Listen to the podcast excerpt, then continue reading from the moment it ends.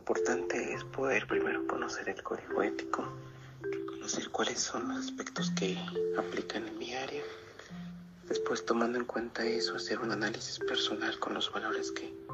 pues, que cada uno tiene, en este caso yo, que yo tengo, y este siempre hacer ahí como la distinción entre la función de mi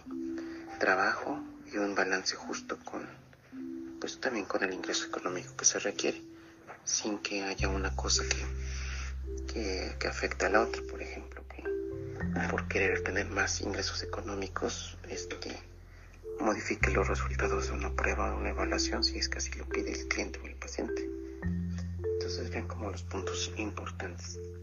Y cuando uno se encuentra trabajando y este, trata de apoyar a la familia en el área clínica, la familia, la, al paciente a alcanzar sus objetivos, pues es importante tener en claro los aspectos de los valores profesionales. Este, por ejemplo, cuando platican de, otro tipo de terapias y de tratamientos que han tenido que no les han funcionado, pues sí poder tener el respeto entre los colegas, por ejemplo, eso es parte ya de un valor personal que no, que no, este, no se